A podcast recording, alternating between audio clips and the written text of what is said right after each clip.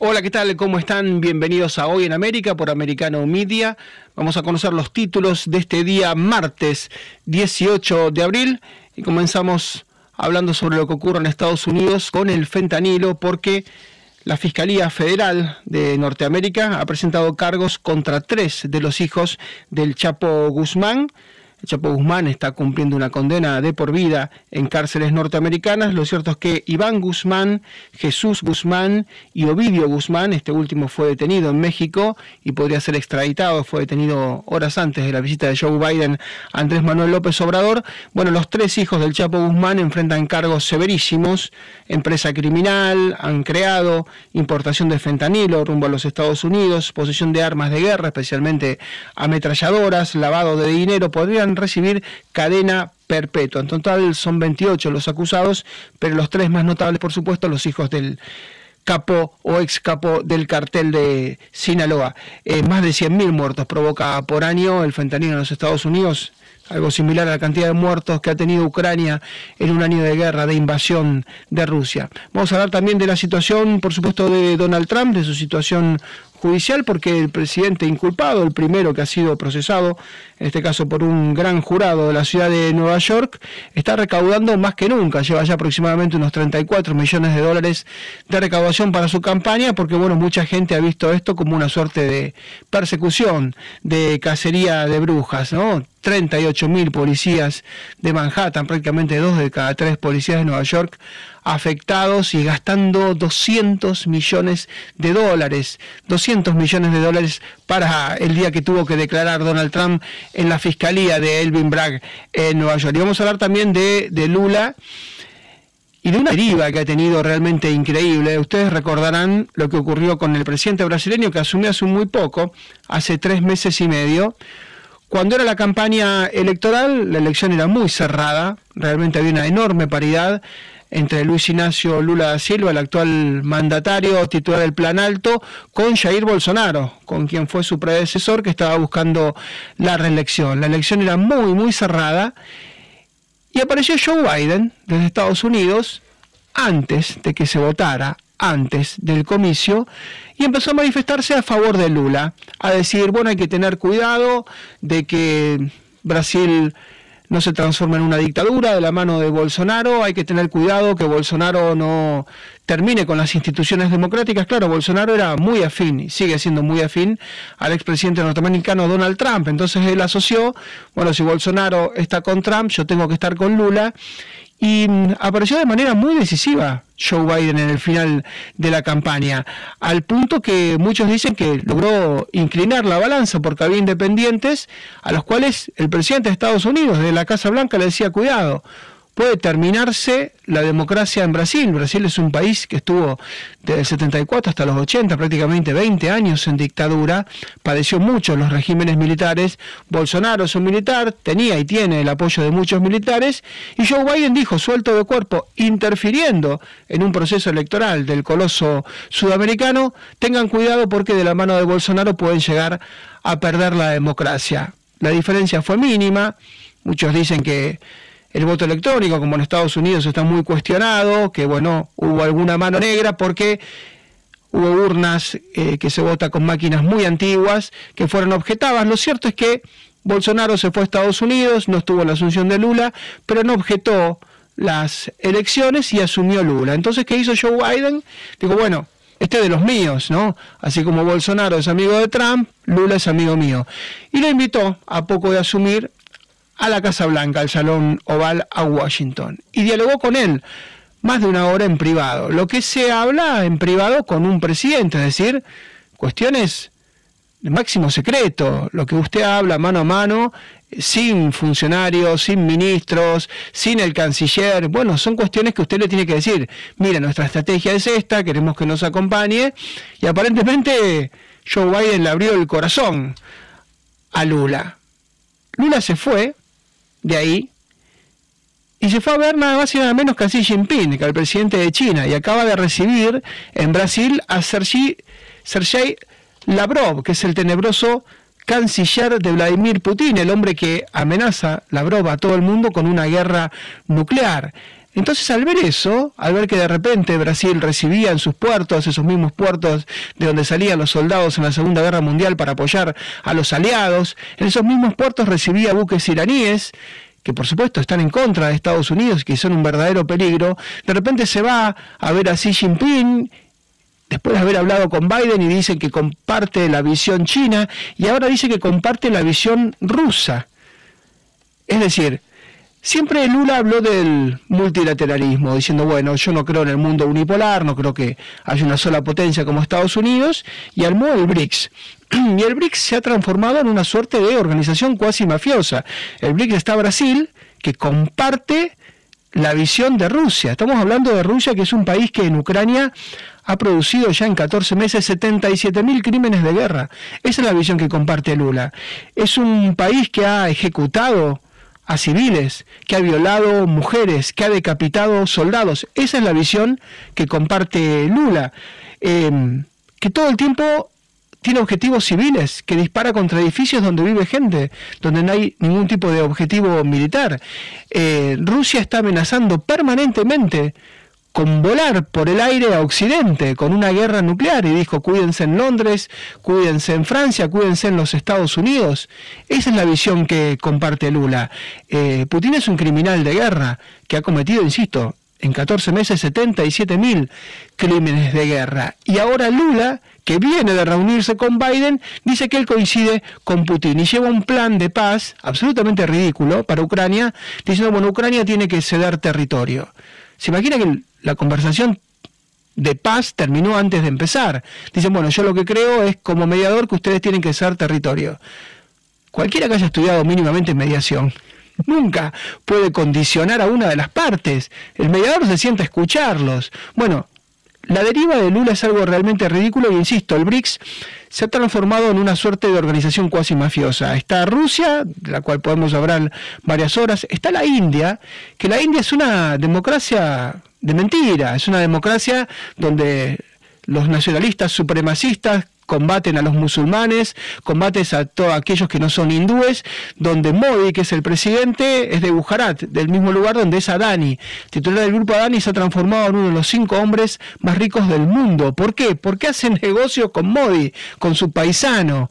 Es decir, el hombre de paja, el testaferro, el palo blanco del presidente Modi es una de las cinco fortunas más grandes del mundo. Por supuesto que Estados Unidos lo ha objetado, en un día ha perdido decenas de miles de millones de dólares porque el tipo realmente se ha hecho millonario en un país de castas, donde es muy difícil el ascenso social. Él viene de hijos de comerciantes y se transformó en un Warren Buffett, en un Bill Gates, en un Mark Zuckerberg, en un Elon Musk, cuando no lo es. Entonces India está absolutamente cuestionado. China, ¿qué vamos a decir de China? Otro integrante del BRICS. Nadie eligió a Xi Jinping y lleva por su tercer mandato y nadie lo ha votado. Persiguen a los uigures, que es una minoría musulmana, la cual acorralan, encarcelan y matan. Tienen videovigilancia facial, donde saben cada uno lo que hace y tienen un sistema que se llama Sesam Credit, por el cual, abrete sésamo, ellos pueden calificar a cada uno de los 3.000, eh, de los 1.350 millones de personas que hay. Saben qué hace cada chino, cómo se llama, cómo se mueve. Vamos a hablar de China o vamos a hablar de Sudáfrica, porque es BRICS y la S es de Sudáfrica, que es el país más saqueado del África. Es decir, todo lo que es el BRICS es un verdadero chiste, no hay una multipolaridad, hay una Unión Europea, hay un Estados Unidos y hay un BRICS que es una banda de forajidos, porque realmente la deriva de Lula no, no se puede creer. Bueno, Joe Biden está muy preocupado, porque abrió su corazón, porque se reunió justamente con, con Lula y Lula termina en esto. Vamos a, iniciar la, nota con el doctor Carlos Berzaín, que es un politólogo experto, ha sido ministro varias veces en Bolivia. Doctor, podemos hacer una introducción y enseguida continuamos con el tema. Yo leí su artículo en Infobae y de alguna manera su aprehensión y su temor por este giro que ha dado Luis Ignacio Lula da Silva. ¿Cómo le va? Mucho gusto, buen día es análisis, es análisis y no, no hay temores, es realidad objetiva. Usted sabe que la esencia de la realidad objetiva es apuntar lo que es, no lo que quisiéramos. Así es, y si le parece, vamos a hacer una interrupción muy breve. A mí me interesa mucho porque usted habla de una bancarrota moral de Lula. Muchos no esperaban nada, ¿no? Porque uno dice, los que vuelven, vuelven peor. Si uno piensa, ¿cómo volvió el sandinismo a Nicaragua después de Violeta Chamorro? Volvió peor. Eh, ¿Cómo volvió Chávez después de ese intento de golpe? Volvió peor. Eh, ¿Cómo volvió Castillo, la izquierda en Perú? Volvió peor. Usted que lo sabe mejor que nadie. En Bolivia, Luis Arce parece que es peor que Evo Morales encarcelando a Camacho. ¿Cómo volvieron los Kirchner, Cristina y Alberto Fernández? Volvieron peor. ¿Y cómo volvió Lula? Y está volviendo peor en este tercer mandato. Si le parece, hacemos una pausa muy breve y tenemos todo el bloque para usted para que lo desarrolle. Con mucho gusto, gracias. Muy bien, vamos a hablar con el doctor Carlos Sánchez Berzaín porque, insisto, está atónito el presidente norteamericano y le dijo loro. Una potencia como Brasil, que siempre fue aliada, insisto, desde la Segunda Guerra, cuando mandaron tropas con los aliados a combatir contra el régimen nazi, el presidente de Estados Unidos dijo que Lula es un loro que repite el libreto de Xi Jinping nada menos y de Vladimir Putin. Pausa muy breve y volvemos con el doctor Sánchez Bersein. Estamos dialogando con el doctor Carlos Sánchez Berzaín, politólogo, que ha escrito un notable artículo en el portal Infobae. Se trata del portal más leído en idioma español. Doctor, y usted siempre habla de cuatro dictaduras, ¿no? De Nicaragua, de Cuba, de Venezuela, de Bolivia, y habrá que poner la lupa sobre Brasil, ¿no? Mire, la estructura es la siguiente, Marcelo. El siglo XXI en las Américas representa la expansión y permanencia de la dictadura de Cuba. Al empezar este siglo solo había una dictadura, la de Cuba. Llegaron a ser cinco. Su principal plataforma Venezuela, por orden de aparición Bolivia, Ecuador y Nicaragua. Ecuador ha recuperado la democracia gracias al presidente Lenin Moreno y ahora quedan cuatro dictaduras que son una estructura de delincuencia organizada transnacional los cuatro países han sido convertidos en narcoestados, pero además son el centro de la expansión y financiamiento a través del Foro de Sao Paulo y a través de otros mecanismos. Son el mecanismo de expansión que tienen para financiar campañas electorales y establecer gobiernos en países democráticos. Y lo han logrado con López Obrador en eh, eh, México, lo han logrado con Petro en Colombia, con Castillo en el Perú, que ha dejado de ser presidente por darse golpe, lo han logrado con Boric en Chile, lo han logrado con Fernández Kirchner en la Argentina, que ahora tiene que entregar el mando después de la elección que viene el próximo octubre, y lo acaban de lograr con Lula en el Brasil. Entonces, hay dos clases de gobiernos que apoyan el sistema antidemocrático. El primero es el grupo de las dictaduras, Cuba, Venezuela, Bolivia y Nicaragua, y el segundo el grupo de gobiernos que en países democráticos son paradictatoriales y ponen sobre todo su política exterior al servicio de las dictaduras. México, Brasil, Colombia, Chile, Argentina. Y en eso lo que estamos viendo con Lula no es sino ese ejercicio, esa ejecución a los 100 días de gobierno de Lula, Lula va a la China y proclama que la alianza imprescindible es la alianza con las dictaduras a nivel mundial. China, Rusia, eh, Irán, las dictaduras más eh, grandes y más duras de todo el mundo, a las que incorpora como su representante las dictaduras de las Américas, que son Cuba, Bolivia y Venezuela. ¿Y por qué hace eso Lula? Porque Lula, entre otras cosas, hay que recordar, es el fundador del Foro de Sao Paulo.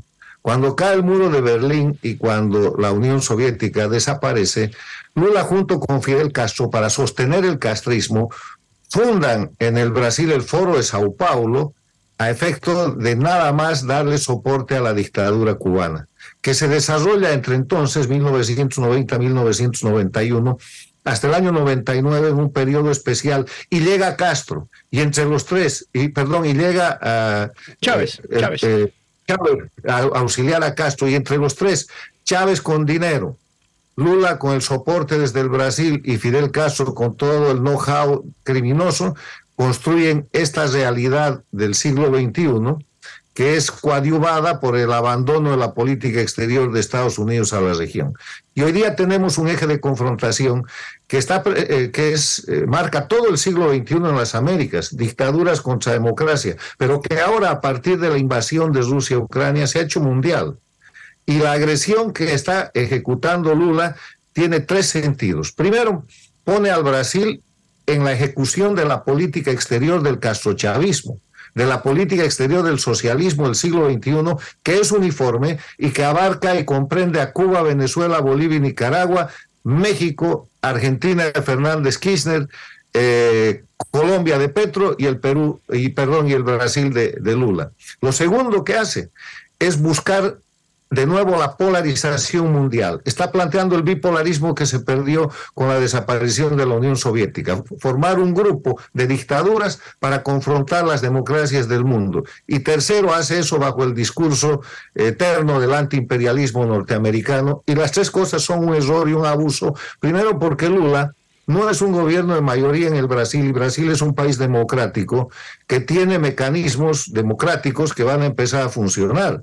El Congreso, el diseño y el desarrollo de la política exterior en Itamaraty, que es la Cancillería, que tiene una notable institucionalidad que Lula ya rompió en su primer gobierno, pero que había sido restituida en los últimos años. Entonces estamos simplemente frente a la ejecutoria de la puesta en práctica de la política exterior del castrochavismo socialismo del siglo XXI de manos de su líder natural y más antiguo vivo, que es Lula, porque Chávez y Castro ya han muerto. Así es, doctor, y yo me imagino en el ambiente demócrata y de Joe Biden, cuando fue el momento crucial de la elección, que estaba muy pareja entre Bolsonaro y Lula, de hecho terminaron apenas separados por un punto y pico, eh, Biden antes de la elección, antes del comicio, llamó a tener en cuenta que Bolsonaro podía terminar con la democracia, eh, que había que cuidar la democracia en Brasil e influyó eh, Estados Unidos, un aliado permanente de Brasil. Lula va a Washington, se reúnen en el Salón Oval, seguramente en esa reunión se han pasado secretos, se han confiado temas muy importantes y hoy Biden dice que Lula es un loro, porque termina repitiendo lo que dice el canciller Sergei Lavrov de Rusia o lo que dice Putin o lo que dice Xi Jinping. Hay un desengaño y un desconcierto en Washington por esta actitud de Lula, porque lo han recibido con alfombra roja, lo han ayudado porque en el análisis sencillo, Bolsonaro es Trump y bueno, de alguna manera Biden era Lula, pero hay un desengaño notable en Washington. Mire, yo le quiero decir que esta es la ausencia de política exterior de Estado respecto a América Latina. El problema es que en el siglo XXI eh, ha desaparecido el concepto de política exterior de Estado para América Latina, que se empezó a construir el año 1994 con la primera cumbre de las Américas y que debería retornar. Si usted se fija, la política exterior de Estados Unidos con Israel puede cambiar el gobierno, puede ser un partido u otro, tener mayoría o minoría en el Senado o en el Congreso de Estados Unidos, pero la política exterior con Israel no varía. Tampoco varía la política exterior con Japón. Tampoco sufre cambios trascendentales la política exterior con Europa. Esas son políticas de Estado. Y lo que hay que buscar es que se diseñe una política de Estado igual para América Latina, basada en los principios que se establecieron en, eh, la primera cumbre de las Américas, precisamente liderada por Estados Unidos. La cumbre de las Américas fue concebida en base al plan que preparó el presidente Bush primero y la ejecutó Clinton, un republicano, un demócrata, y llevó adelante un proceso extraordinario que eh, culminó con la suscripción de la Carta Democrática Interamericana el 11 de septiembre del 2001, el día en que lamentablemente Estados Unidos estaba siendo objeto del ataque terrorista que después como efecto político generaría el cambio, eh, el abandono de la política exterior para América Latina, que le dejó el campo abierto al castrochavismo, al socialismo del siglo XXI, que empezaba a tomar fuerza. En ese escenario, lo único que yo le puedo decir es que la posición de Lula era previsible, porque Lula, de nuevo, era un, eh, un satélite de la Unión Soviética como dirigente sindical y como organizador del Partido de los Trabajadores en el Brasil en la década de los 70 y 80. ha formado incluso parte de grupos subversivos junto con Dilma Rousseff en ese tiempo en el marco de lo que era la confrontación de la Guerra Fría en la que Rusia y Cuba organizaban guerrillas en América Latina y también en el Brasil. Después funda con Fidel Castro el Foro de Sao Paulo. Y ya en el siglo XXI lo que hace Lula llega al poder como presidente del Brasil y pone al servicio de Cuba y Venezuela y de la formación de las dictaduras y del crecimiento del socialismo del siglo XXI y del chavismo, eh, todo, el poder económico del Brasil con el gran escándalo del Lavallato. El Lavallato es el caso más grande transnacional de eh, corrupción con dinero del Brasil, de dinero federal del Brasil eh, puesto, puesto por Lula. Lula es el presidente que en su primer periodo institucionaliza la esclavitud de los médicos cubanos pagándole a la dictadura cubana por médicos esclavos, cosa que hoy día hace eh, López Obrador desde México. Entonces, era absolutamente previsible porque eh, Lula, en el marco de lo que es el socialismo del siglo XXI y el castrochavismo, no es un, un, operador menor, es el único líder vivo porque Chávez y Castro han muerto, de esa estructura de organización criminal que ha creado la confrontación. Entonces, lo que está haciendo ahora es aplicar la política exterior del castrochavismo en contra de las democracias del mundo y en contra de los Estados Unidos, aliándose con China, con Rusia y con todas las dictaduras. Porque esta no es una alianza que no tenga sino una coincidencia, son dictaduras. China es un país con presos políticos, con partido único, comunismo. Rusia es un país con presos políticos, con exiliados, agresor, violador de derechos humanos, dictadura nacionalista. Irán es una dictadura teocrática donde están colgando a la gente porque no quiere usar el velo mm. que impone la doctrina, la, dictadura democrática. Y lo mismo en las dictaduras de Cuba, Venezuela, Bolivia y Nicaragua, presos políticos, terrorismo de Estado como forma de detentar el poder, narcotráfico y narcoestados. Entonces, lo que está haciendo... Es así, tenemos que hacer un cierre lamentable porque vamos, vamos a, una, a una cadena, tenemos que pedir la pausa, pero seguimos, doctor, con el tema porque la verdad que es apasionante está tan claro y llama tanto la atención que Washington haya de alguna manera sido tan naif, tan inocente. Un abrazo muy grande y nos reencontramos pronto. Una pausa, ya regresamos. El tráfico ilegal de fentanilo vuelve a ser noticia en los Estados Unidos porque la Fiscalía Federal estadounidense ha presentado cargos contra tres de los hijos del Chapo Guzmán, contra Iván Guzmán, contra Jesús Guzmán y contra Ovidio Guzmán. Ovidio, este último, el más chico, el Chapito, ha sido detenido horas antes de la presencia del presidente norteamericano Joe Biden en México, cuando fue a reunirse con su par azteca, Andrés Manuel López Obrador. Los cargos son severísimos para los hijos del Chapo, quien también está preso en una cárcel norteamericana de por vida.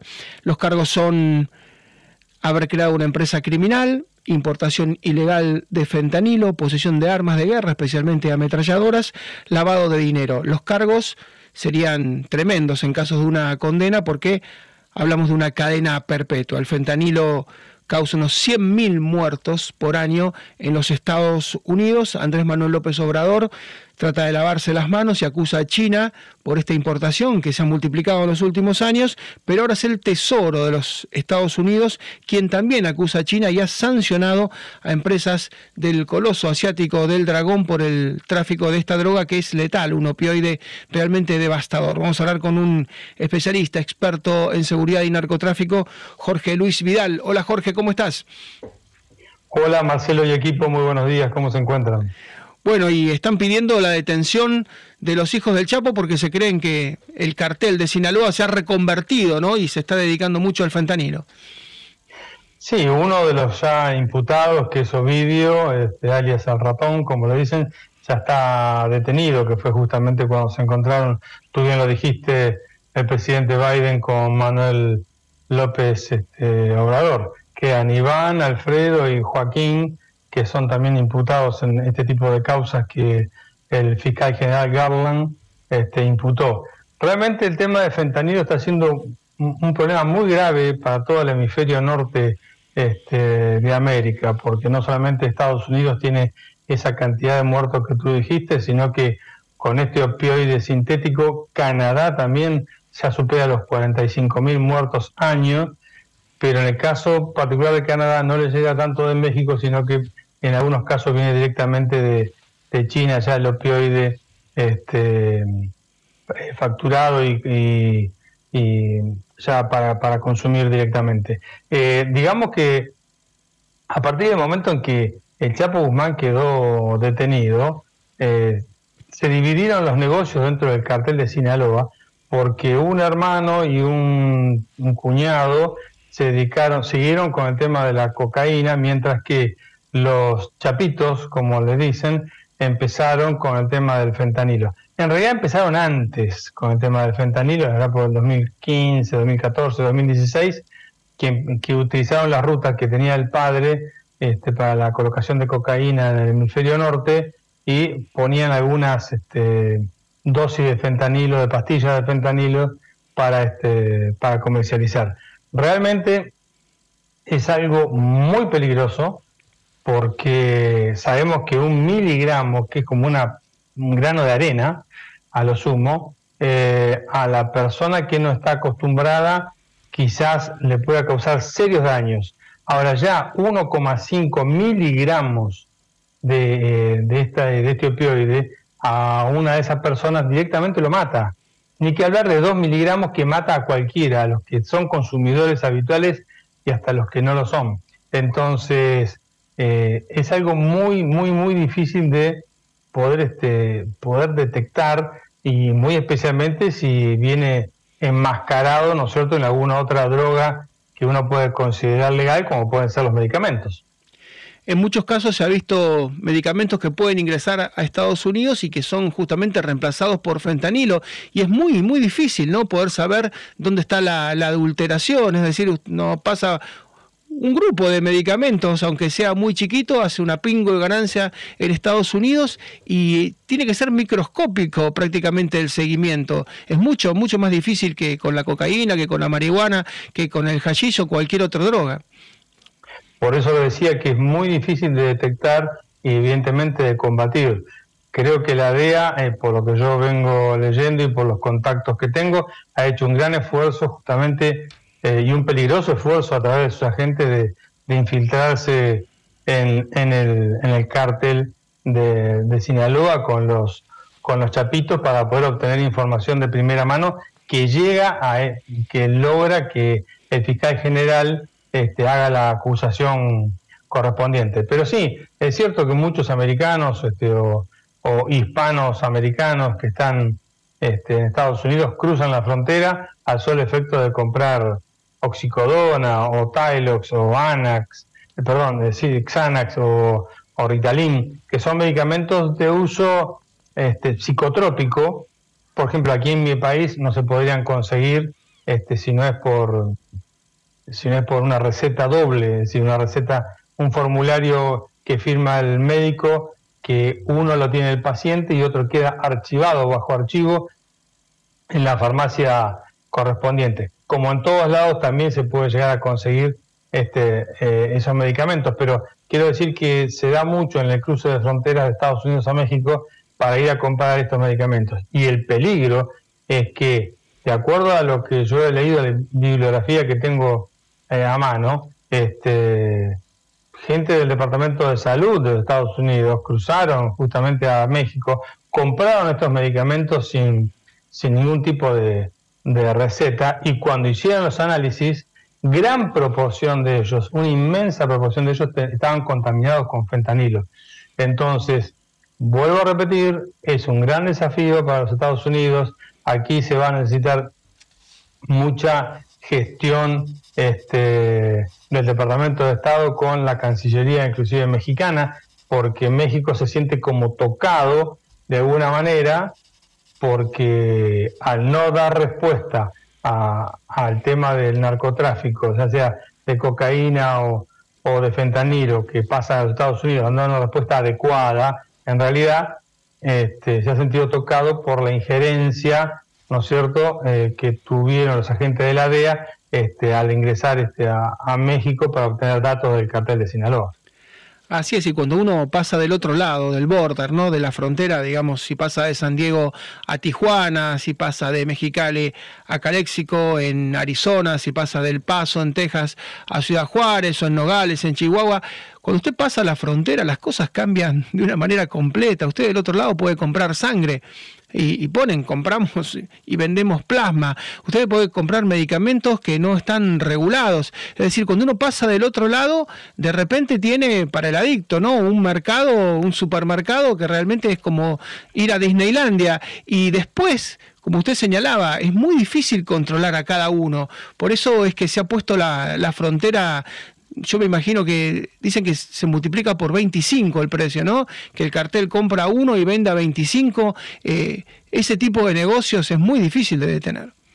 Sí, eh, a ver, la ganancia es abismal, ya sea en la cocaína, que para que tenemos en cuenta, un kilo de cocaína en la selva colombiana sale 750 dólares. Puesto en la frontera de Colombia, ya sea la de Nariño, Putumayo, este, cerca de Ecuador, o la frontera allí este, en, el, en el Golfo de Urabá para que salgan este, directamente o a la frontera con Venezuela también, sale 3 mil dólares. Pero cuando llega a Estados Unidos, eh, pura, este, te sale 30 mil. Si uno la estira, como se dice en la jerga, puede llegar hasta, hasta 100 mil dólares el kilo. Y con el fentanilo pasa exactamente lo mismo. Lo que sucede es que tiene más, es más rituable aún que el tema de la cocaína, ocupa menos espacio se necesita menos logística, por lo cual es, es, más, difícil de detectar, ¿no es cierto?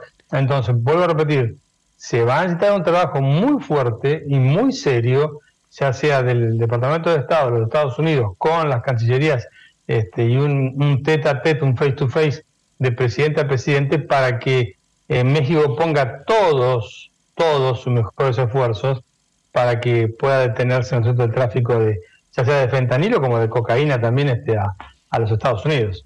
Así es, y se mezcla todo, por supuesto, con la inmigración. Hay 10.000 personas por día ingresando en la frontera sur de Estados Unidos. Ahora el título 42 puede llegar a caer en mayo y va a ser un aquelarre, porque realmente ya hay gente que se está preparando por si cae el título 42 no existe más la deportación inmediata, así que estamos en, frente a una ola enorme. Eh, Jorge, como siempre, un gran abrazo y muchísimas gracias. Sabemos que te hiciste un espacio especial para nosotros, así que a tu disposición y muy amable. ¿eh? Gracias por tenerme en cuenta, estoy a disposición. Mis saludos. Gracias. Jorge Luis Vidal es experto en seguridad, ex experto en narcotráfico, y se están mezclando los dos problemas y se van a mezclar más a partir de mayo, lo explicó de manera muy gráfica. Antes usted necesitaba para traficar toneladas de cocaína barcos, submarinos, aviones, pistas de aterrizaje, mini aeropuertos, camiones, logística, y acá le alcanza con los inmigrantes, que pasen 10, 12, 15 con coyotes con mochilas, con fentanilo y arman un desastre sanitario. Por eso se ha mezclado y se va a mezclar más que nunca. Los carteles van evolucionando, se van haciendo cada vez más eficientes y peores para la salud pública y son 100.000 muertos por año. ¿Hasta dónde hace falta que esto trepe, que esto escale para que se ocupen? En mayo se va a decidir un cambio que puede ser radical, copernicano en la migración en la frontera sur y este tema por supuesto que va a estar muy pero muy presente. Hacemos la pausa, la última, volvemos con el último bloque en un minuto nada más. Vamos a hablar de la situación judicial del expresidente Donald Trump en los Estados Unidos. Ha sido inculpado, como todos saben, ha sido procesado por el gran jurado de Nueva York. Hubo un operativo realmente tremendo, 38 mil policías cuando fue a declarar a Manhattan. Ese operativo fue cuantificado, costó unos 200 millones de dólares. Pero bueno, el presidente Donald Trump se declaró no culpable y comenzó a recaudar mucho dinero porque sus seguidores ven como que hay un acoso y le dieron en sus cuentas para la campaña presidencial del año próximo, de 2024, decenas de millones de dólares. Vamos a hablar con un abogado constitucionalista, con el doctor Diego Armesto. Hola Diego, ¿cómo estás? Hola Marcelo, ¿cómo te va? Gracias por, por el llamado. Bueno, y vos sabés que el presidente Biden hoy por hoy no tiene una gran aprobación, 67% de la gente lo desaprueba, y en los cruces de Trump contra Biden, contra Kamala Harris o contra Robert Kennedy Jr., el hijo de Bobby Kennedy que se podría llegar a presentar, eh, Trump está arriba. En el caso de que fuera, peor de los casos, detenido o, o fuera inculpado, procesado o condenado, él de todas maneras se podría presentar, ¿no? Claro, porque hay un principio que rige en la Constitución de los Estados Unidos, como en nuestra Constitución acá en Argentina, que es el principio de inocencia. Vos para, para, para poder, este, o para que él no pudiera ser candidato, es necesario que tenga una sentencia definitiva. Entonces, existen antecedentes de la Corte de los Estados Unidos donde la Corte dice, a ver, paren un poco porque a esta persona hasta que no se demuestre fehacientemente, porque vamos a acordarte que, y para que la, audiencia entienda, cuando vos te dan una sentencia de primera instancia, hay, a ver, si te declaran culpable, hay suficiente, hay prueba que demuestra que vos sos culpable. Ahora, vos tenés las herramientas para, acá viene otro principio constitucional, donde vos ejerces el derecho de defensa y el debido proceso. ¿Qué es? Es la revisión de un órgano superior, en este caso serían las cámaras de Nueva York, que tendrían que revisar esto que sucede acá. Ahora, el nuevo estamento que hay, que es donde la causa comienza a, a resquebrajarse, es, pues justo estoy viendo las imágenes, es que apareció esta carta de, del abogado de, de Trump, Cohen, donde este informa que la plata que utilizó era propia de él. Porque, ¿te acuerdas cuando en la entrega, en la, en la, entrada anterior que hicimos, hará cosa de, fue justo antes de, de que lo, le leyeran los cargos al, al expresidente Trump, este, nosotros habíamos hablado y yo te había dicho que lo que debía tratar de encontrarse acá es si esos 30 mil dólares salieron de los fondos electorales, es decir, la plata que el candidato utiliza para gastar, porque en Estados Unidos la, la, la, la, FCE, que es, la, es el, sería como uh, la dirección electoral en la República Argentina, pero en los Estados Unidos es el órgano que, eh, federal que regula las elecciones y todas las cuestiones de los fondos y cómo se maneja la plata, si se comprobaba que la plata había salido de eso, de ese lugar, ahí sí podía haber la comisión de delito. Ahora, si la plata salió de un particular, que era el abogado, y que él pagó por su propia cuenta para determinadas cuestiones que esta señora haga o deje de hacer, bueno, me parece que se empieza a caer la causa, este, me parece más que, que, que tiene un ribete político más que un ribete judicial. Es decir, la causa pasaría, tenemos que empezar a hacer un análisis, un poco lo que hacíamos recién, con esto de la, de la recaudación de campañas, un análisis más político que jurídico de la situación del expresidente. Así es, y ahora como vos decís, eh, Donald Trump puede llegar a accionar contra su ex abogado, Michael Cohen, que violó ese secreto que existe religioso prácticamente entre el cliente y el abogado, porque difundió cosas que le había dicho en secreto, ¿no? En esa confianza que hay una relación entre el abogado y el cliente, y también iría contra Elvin Bragg, contra el fiscal claramente demócrata, identificado con el Partido Demócrata en Nueva York y los demandaría por 500 millones de dólares. Es decir, muchas veces la presa, si vos no le disparás y no la liquidás, se da vuelta y si es una presa feroz, después eh, la presa se transforma en un predador. Exactamente, porque vos que en todo proceso judicial, y principalmente en este caso, donde están sentando el banquillo los acusados, porque no nos olvidemos las tapas de los diarios al otro día que a Trump le leyeron los cargos. Todas las tapas de los diarios del mundo era la primera vez que un expresidente está acusado penalmente. Es decir, el golpe de efecto mediático que quisieron dar a esa, a esa eh, noticia es más este, un efecto de, un poco lo decías vos, te necesito bajar de, de, de, como se dice en Estados Unidos, es decir, tengo que tratar de que dejes de correr con tu candidatura a la presidencia de los Estados Unidos. Yo tengo que buscar todos los mecanismos para poder de alguna manera yo frenar eso. Entonces, creo que uno de los elementos que se podrían concretizar era esta cuestión que es grave, porque es grave utilizar fondos de campaña para una finalidad distinta a los que fueron este, eh, girados para una campaña electoral, automáticamente te produce. Ahora, lo que uno tiene que saber es que toda denuncia penal o toda investigación penal tiene consecuencias.